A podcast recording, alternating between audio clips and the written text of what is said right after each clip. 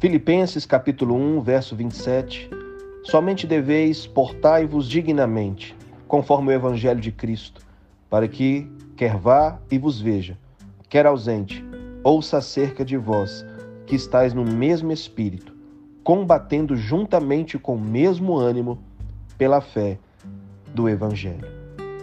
Algo tão lindo no qual Cristo, mediante a sua salvação, uma vez nos alcançando, nos é proporcionado a dignidade. Outrora, uma vida entregue ao pecado e à mercê do mundo, vivíamos uma vida tão indigna.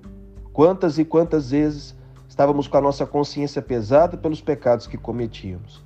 Quantas e quantas vezes andávamos cabisbaixo? Quantos de nós tínhamos dificuldade até de olharmos nos olhos das pessoas?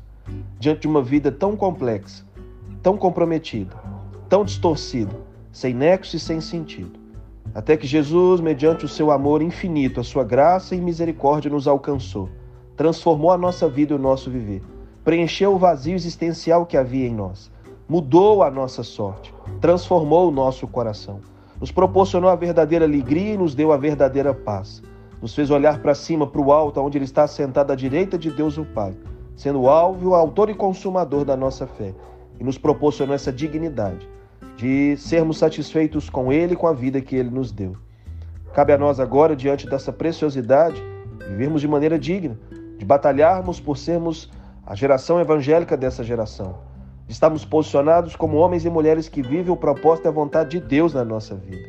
Batalhe, meu irmão, porque nós sabemos que ser cristão é um desafio. Há guerras, há batalhas, o inimigo que resiste, mas não podemos esquecer que em Cristo Jesus somos mais do que vencedores. Juntos, como membros do corpo de Cristo, eu preciso de você, você precisa de mim, nós precisamos uns dos outros. Juntos somos mais fortes, formamos o corpo espiritual de Jesus e avançamos sendo a igreja de Jesus nesses últimos dias. Eu conto com você. Viva o propósito de Deus e vamos para cima. Coisas lindas Deus tem para liberar e cumprir na minha vida e na sua vida. Que o Senhor te abençoe a você e a sua família e que você viva a melhor semana da sua vida. Deus te abençoe. Tamo junto.